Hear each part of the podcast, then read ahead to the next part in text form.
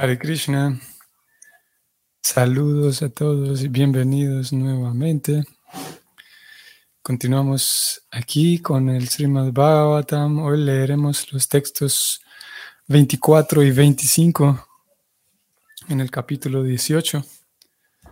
Así que bienvenidos. Bueno, mientras recibe la... termina de cargar la página. Hoy estamos entonces en primero de agosto. Iniciamos, gracias a Dios, iniciamos un nuevo mes de este, eh, esta actividad tan genial y tan, tan especial, tan afortunada también. Es, en realidad es una fortuna el poder tener acceso a esta literatura trascendental, esta literatura tan, un acceso tan tan, tan fácil, tan sin prácticamente ningún requisito, acceder a, literatura, a información tan, tan especial. Y no solamente decimos que es especial porque nosotros le estemos leyendo, sino porque es objetivo, es, una opinión objetiva. cualquier persona con, que tenga suficiente inteligencia, un poco de inteligencia, digamos, cualquier persona honesta que se tome el tiempo y se siente un poco a leer un, por lo menos un capítulo de estos libros, de este Bhagavatam, se dará cuenta de que no, el contenido no es, no es cualquier cosa. Y aquí estamos nosotros eh, haciendo este, este, intento por no solamente leerlo, sino tratar de, comprender, tratar de, de relacionar hacer el ejercicio de, descubrir de qué manera mi vida está vinculada con los principios enunciados y los principios presentados en Bhagavatam eh, pueden, pueden ser aplicados en mi vida. ¿De qué manera puedo traducirlos a mi vida o aplicarlos a mi vida? ¿Qué recursos tengo a mano para llevar una vida finalmente más, más cuerda, más feliz, más consciente, más plena, más satisfactoria. Y todo eso es posible siempre cuando hay el, deseo y la intención de servir a Krishna, de servir a Dios. En realidad es un sistema tan simple, un sistema bastante simple y bastante, sí, sencillo, ¿no? Simplemente eh, ofrecer, ofrendar a Dios prácticamente todo lo que podamos. Prácticamente todo se puede ofrendar. Krishna lo dice así en la, Gita, que él dice que en realidad todo puede ofrendarse. Y le dice a Arjuna que todo lo que ofrezcas, todo lo que des como sacrificio, todo lo que, lo que regales, todo siempre hazlo como una ofrenda a mí. Y si lo haces así, siempre permanecerás, avanzarás en el desapego, el desapego por las cosas materiales. Así que en eso consiste esta eh, bella actividad del kirtan a través de la lectura de los libros que contienen el mensaje trascendental. Vamos entonces, texto 24 y 25. Como dijimos ayer, a partir de este verso, del verso 24 en adelante, ahora sí comienza el relato. De hecho, el relato que, que concierne al, título, al mismo nombre del capítulo. Eh, cómo es que Parixit fue maldecido por un niño. Ok, entonces comenzamos. Om Namo.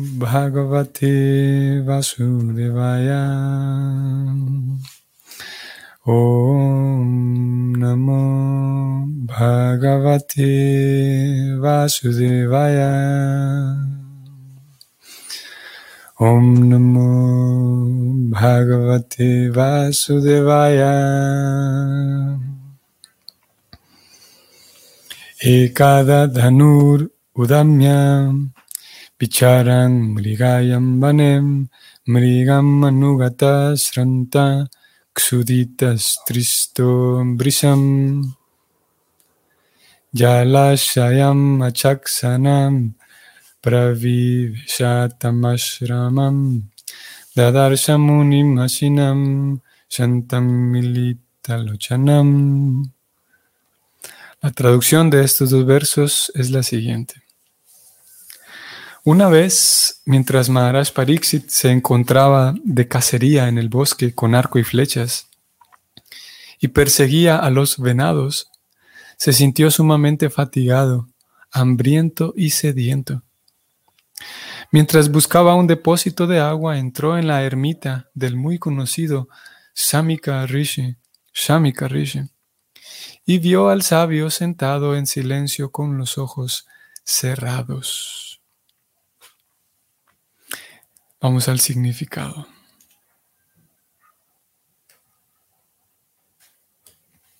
El Señor Supremo es tan bondadoso con sus devotos puros que a su debido tiempo los llama para que vayan con Él y de ese modo crea una circunstancia auspiciosa para el devoto. Maharaj Pariksit era un devoto puro del Señor y no había ninguna razón para que se sintiera extremadamente fatigado, hambriento o sediento, porque el devoto del Señor jamás se deja perturbar por esas exigencias del cuerpo. Pero, por el deseo del Señor, hasta un devoto de esa categoría puede que se sienta aparentemente fatigado y sediento, tan solo para crear una situación que favorezca su renuncia, la renuncia del devoto, a las actividades mundanas. Antes de uno poder ir de vuelta a Dios, tiene que abandonar todo el apego a las relaciones mundanas. Y por consiguiente, cuando un devoto está demasiado absorto en cosas mundanas, el Señor crea una situación que lleve a la indiferencia. El Señor Supremo nunca olvida a su devoto puro aunque éste se encuentre dedicado a supuestos actos mundanos. A veces él crea, el Señor crea una situación difícil y el devoto se ve obligado a renunciar a todos los asuntos mundanos. El devoto puede entenderlo en virtud de la señal que le da el Señor, pero otros lo toman como desfavorable y frustrante. Maharaj Pariksit iba a convertirse en el medio a través del cual el Señor Sri Krishna iba a revelar el Srimad Bhagavatam, tal como su abuelo Arjuna lo había sido para el Bhagavad Gita. Si por la voluntad del Señor Arjuna no hubiera sido presa de una ilusión producto del afecto familiar, la Bhagavad Gita no habría sido hablada por el propio Señor en aras del bien de todos los interesados. De igual modo, si en ese entonces Maharaj Pariksit no se hubiera sentido fatigado, hambriento y sediento, el Srimad Bhagavatam no habría sido hablado por Srila Shukadeva Goswami, la principal autoridad del Srimad Bhagavatam. Así que este es un preludio a las circunstancias bajo las cuales se habló el Srimad Bhagavatam para beneficio de todos los interesados. El preludio comienza entonces con las palabras, entre comillas, una vez. Érase una vez. Aquí termina el significado. Ok, así que hemos iniciado aquí con, como dijimos, con este relato, preocupada hacia el final del significado, entonces apuntó eso de que este es el preludio, él dice. Imagínense, estamos al final del primer canto, y comienza el preludio apenas del Srimad Bhagavatam. En este verso podemos, mm, podemos mm, apuntar y podemos tener como referencia este número, este verso, estos, este par de versos, 24 y 25, en el capítulo 18. Apenas aquí comienza el preludio del Bhagavatam, al menos en, eh, mm, viéndolo bajo cierta en cierta, ¿cómo se llama? En cierto estudio, porque podemos decir que definitivamente el Bhagavatam comienza desde el capítulo 1, el texto 1, pero el preludio en el sentido de que eh, esto nos va a llevar, como lo hemos mencionado en otras ocasiones, la, la historia de Pariksit. Desde aquí vamos a comprender eh, ¿por qué razón entonces el rey, y aquí Prabhupada nos va a ir llevando en la historia, ¿por qué razón entonces este rey que sucede que era el nieto de los Pándavas, él, recibe una maldición, como es el título del capítulo, recibe una maldición y esa maldición consiste en que él le dan la noticia de que va a morir en siete días. Por lo tanto, él, mm, eh, como popularmente dice el dicho, ni corto ni perezoso. Entonces supo muy bien inmediatamente que esta era su oportunidad. Como preocupada también lo señaló aquí en el significado, que él era un devoto puro. Y por ser un devoto puro, Prabhupada mencionó un par de características de los devotos puros y una de ellas que él mencionó aquí en el significado, voy a subrayarla, una de, de esas características es que, aquí la voy a subrayar, vamos a ver, es que él supo inmediatamente, aquí está, lo subrayo y lo leo, el devoto puede, más arriba, perdón. A veces Krishna crea una situación difícil y el devoto se ve obligado a renunciar a todos los asuntos mundanos. El devoto puede entenderlo, aquí está, en virtud de la señal que da el Señor, pero otros lo toman como desfavorable y frustrante. Así que Parixit recibe la noticia de que va a morir en siete días, pero él era un devoto puro y, pudo comprender inmediatamente tal como comprendía todos los días de su vida, tal como, como él enfrentaba cada situación de su vida, que él sabía que estaba con Krishna, que estaba en manos de Krishna y que Krishna estaba en él, en su propio corazón, con consigo mismo. Krishna lo acompañaba en su, corazón a Así que sabía que todo estaba en manos de Krishna y supo que, que esta noticia de morir en siete días era un, un, plan de Krishna. Así que él decide tomar cartas en el asunto, pone a su hijo como un heredero, inmediatamente parte al bosque, no, perdón, parte hacia el, hacia el río Ganges para pasar sus últimos siete días allí. El resto de la historia la seguiremos descubriendo con el paso de estos días. Y mm, hasta a tal punto que al, llegado el momento, todos los, los, los, sabios y, los grandes, eh, sí, los grandes sabios y sacerdotes de toda el área supieron lo que estaba sucediendo con el rey, vieron que inmediatamente el rey así de, de, de, imprevisto y sin anunciarlo estaba coronando a su nuevo, a, su hijo, al nuevo rey, supieron que algo fuera de lo común estaba sucediendo y algunos sabios inmediatamente supieron que, que era algo realmente fuera de lo común. El rey, sin, sin mencionarle mucho a nadie, se fue a meditar al, río Ganges, tal como lo hicieron sus abuelos, los pándavas, que él no los conoció en realidad. Eh, eh, sí, el, a ver. Sí, tal como lo hicieron los pándavas cuando ellos recibieron la noticia de que Krishna había partido. el, el nieto ahora Parixit eh, eh, recibió la noticia de que él mismo iba a morir, entonces partió hacia el bosque, así como lo leímos de, de Yudhishthira, el hermano mayor de los Pándavas, que Yudhishthira entonces se quitó toda la ropa real de la realeza, toda la ropa del rey, y se vistió simplemente con un trapo, solamente como, sí, con un trapo, eh, cubriendo la, parte baja de su cuerpo y se fue al bosque. Asimismo, Yudhishthira entonces, eh, perdón, Parixit, ahora en este caso, recibe esta noticia y se va al, río. Entonces todos los sabios ahí, sabiendo que era una noticia fuera de lo común, se, lo acompañaron y se quedaron con él allí, ya que ellos estaban acostumbrados a eso, a sentarse durante días y simplemente en meditación. Ellos se fueron a acompañar al rey y justamente cuando estaban ya todos sentados, había muchos sabios eminentes, el rey también allí.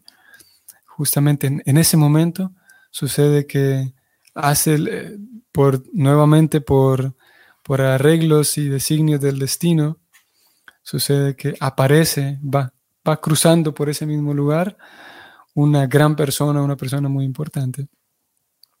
Y esta persona es Sukadeva Goswami. Y este Sukadeva, preocupada, mencionó su nombre aquí, lo voy a, aquí está. Sukadeva Goswami, él sin, sin enterarse en realidad de lo que estaba ocurriendo, a él era un sabio también muy eminente, pero nos vamos a enterar de él en el próximo capítulo, no voy a decir mucho. Pero Shukadeva Goswami, él no sabía lo que estaba ocurriendo. Hay una razón por la cual él no sabía nada. Porque podríamos decir, bueno, si él era un gran sabio, ¿por qué razón él ignoraba lo que estaba ocurriendo a diferencia de los otros grandes sabios? Hay una razón por la cual. Así que él va pasando por allí, todos los demás sabios lo ven y le piden por favor que se quede. Como digo, él ni idea tenía de lo que estaba sucediendo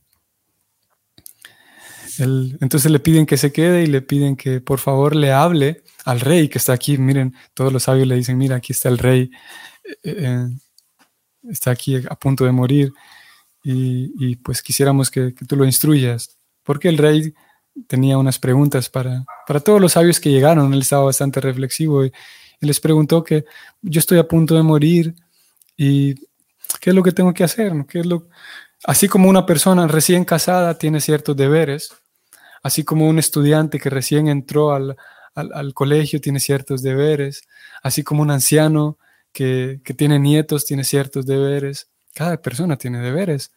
Y el rey preguntó, díganme ustedes, ustedes que son sabios y, han visto morir a tanta gente, ¿cuál es el deber de una persona que está a punto de morir, que está ahí al, al borde de la muerte? Yo quiero comportarme bien, quiero hacer bien mis deberes hasta el último momento de mi vida. Esa fue la, la pregunta del rey. Y los sabios todavía estaban decidiendo entre ellos qué, iban a responder cuando Sukadeva Goswami aparece y le piden entonces que se quede para que le, le responda esta pregunta y otras preguntas que el rey pueda tener, ya que el rey era muy querido y los sabios querían acompañarlo hasta el final de su muerte. Sukadeva Goswami entonces se queda y, y responde esa pregunta y responde otras preguntas también. Voy a moverme aquí un momento a la vista panorámica de todos los capítulos para mostrarles entonces este, el siguiente capítulo es el capítulo 19, el último de este primer canto. Y es en este último capítulo en donde veremos esto que yo estoy relatando. Cómo es que aparece eh, Shukadeva Goswami, todo esto que yo relaté. Eh, aquí lo veremos en el capítulo 19. Hasta y este capítulo termina con las preguntas de, de Pariksit a Shukadeva Goswami. Y vamos a movernos nada más brevemente hacia el segundo canto. Cuando nos toque llegar a este segundo canto, nos daremos cuenta que desde el primer capítulo ya empieza entonces, desde este primer capítulo comienza todas las respuestas y todo lo que habló Shukadeva Goswami. De ahí en adelante. Aquí él gradualmente va hablando de la comprensión de Dios. El, capítulo 1 se titula así, el primer paso en la comprensión de Dios. ¿Cómo, ¿Cómo es ese primer paso, ese primer acercamiento en la comprensión de Dios? Dios está en el corazón, el Señor está en el corazón de todos. Y ese es el capítulo 2. Hacia el capítulo 3, entonces, se presentan de manera así categórica y contundente que si Dios está en el corazón de todos, pues lo mejor es ofrecer servicio a ese Dios, un servicio que sea puro. Aquí se presenta qué es el servicio devocional puro. Y cómo el corazón, ya que el Señor está en el corazón y no lo podemos percibir a pesar de que allí está en el corazón, el servicio devocional puro entonces va a transformar el corazón, ya que es ahí donde se encuentra el, Señor. Y de aquí, eh, Parixi tiene otras preguntas. Eh, Aquí aparecen más preguntas de Parixit hacia el capítulo 8 y en fin, aquí iremos entonces, conforme pase el tiempo, iremos navegando por esos temas. Ok, entonces volviendo al verso de hoy, voy a moverme. Mm, ok, preocupado entonces en el significado, ya que hoy empieza el relato con este verso. Preocupada intenta, va intentando y seguramente lo hará en los próximos versos él va intentando de que el lector, que nosotros, tengamos, Él va cuidándonos de que nuestra, nuestras conclusiones personales no se vayan a distorsionar. Y Él inmediatamente aquí, desde la primera línea en el significado, Él dice, hey, cuidado, Él dice, Parixit es un devoto puro. Y Él, porque vamos a ver cómo es que Él termina siendo maldecido. Y Él de entrada aquí nos dice, Parixit es un devoto puro. Y todo lo que ustedes van a escuchar de aquí en adelante, Él nos está diciendo eso todo el relato que viene, eso sucedió porque es plan de Krishna, él dice. Y él pone el ejemplo de Arjuna con Krishna personalmente. Y eso él también lo aclara en la Gita. Cuando Arjuna, siendo un devoto puro, entonces, ¿cómo es eso de que al momento de pelear justamente en la batalla de Kurukshetra, el pobre Arjuna, que si ya se nos dijo que era un devoto puro, ¿cómo entonces es que aparece con argumentos materialistas? Y Prabhupada entonces, como un acharya, cuida al lector diciendo que no, miren, espérense un momento, que es que lo que pasa es que es un devoto puro y él acompaña a Krishna por todos lados. Pero Krishna lo que hace es que cubre a Arjuna, cubre con cierta ilusión a Arjuna para que Arjuna se comporte como una persona ordinaria.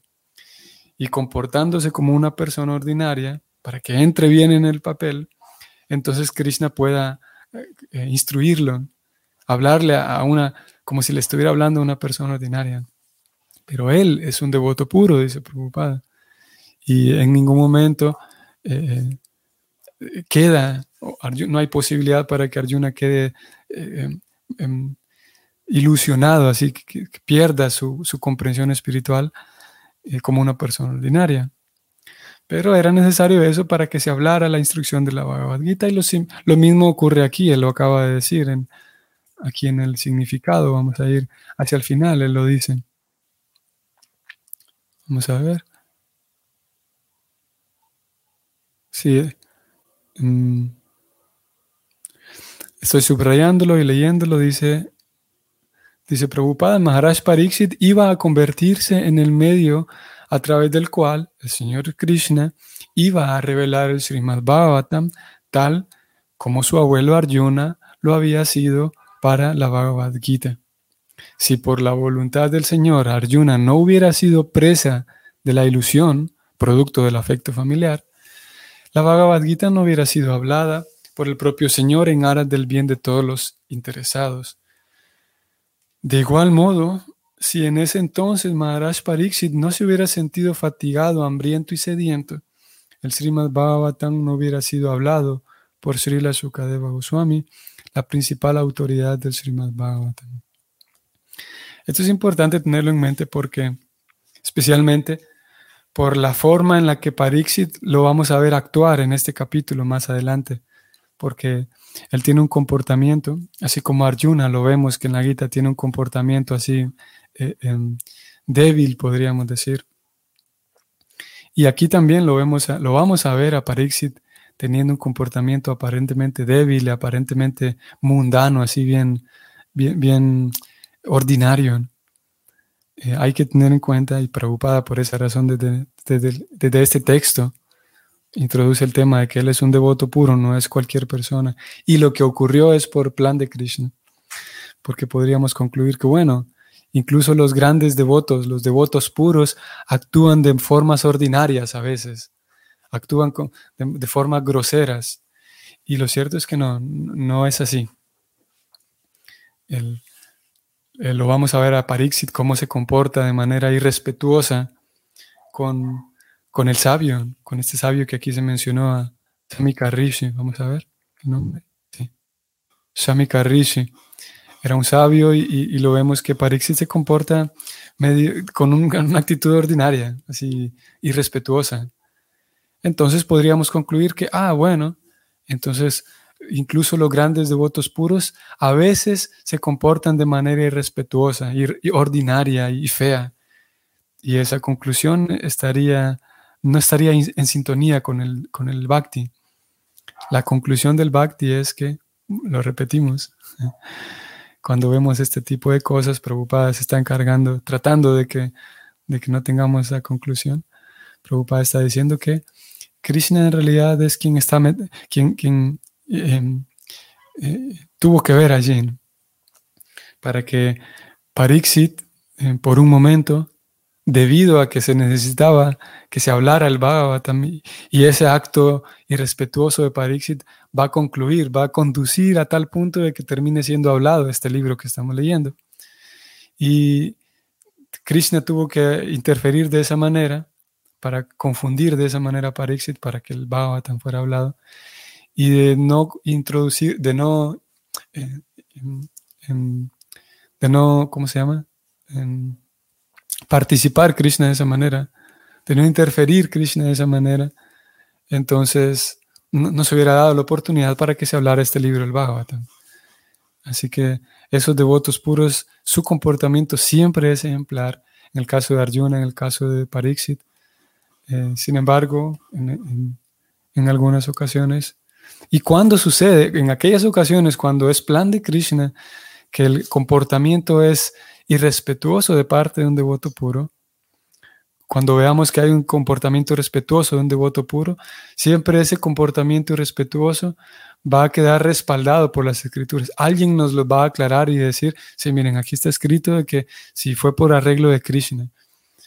En otras ocasiones, cuando veamos un comportamiento irrespetuoso, eh, ese también es un tema que eventualmente lo hablaremos, porque uno podría respaldarse en que, bueno, en que hay ocasiones en que el comportamiento respetuoso se vale, pero lo cierto es que hay una serie de parámetros también para determinar eh, en qué momento y en qué circunstancias sí ese comportamiento irrespetuoso y fuera de la norma era necesario y en, qué otras ocasiones ese comportamiento irrespetuoso y fuera de la norma tengo que identificarlo porque está mal y, y sí, es bueno identificarlo. Como digo, ese es un tema para otra ocasión. Aquí el punto era que Pariksit, entonces, al igual que Arjuna, fueron utilizados para que se hablara una, una porción del conocimiento trascendental muy importante, en este caso el Bhagavatam. Y también hablaremos de algo que Prabhupada aquí señaló, como en realidad Krishna fue quien organizó todo esto, toda esta tragedia. Cualquiera podría decir que es una tragedia lo que le pasó a Pariksit. En siete días va a morir. Pero él, como lo veremos en el mismo capítulo, en los próximos versos, él no lo ve como una tragedia, porque sus ojos son diferentes. La percepción del devoto, así como nosotros estudiantes, nuestra percepción va cambiando, la percepción de las cosas. Y un devoto puro como Pariksit, entonces tiene una percepción diferente, distinta. Y él sabe, él más bien toma eso como una gran oportunidad. Eso también lo veremos en próximos versos. Ok, entonces que tengan un bonito lunes, bonito inicio de mes y bonito inicio de semana. Y nos vemos primero Dios el día de mañana. Hare Krishna.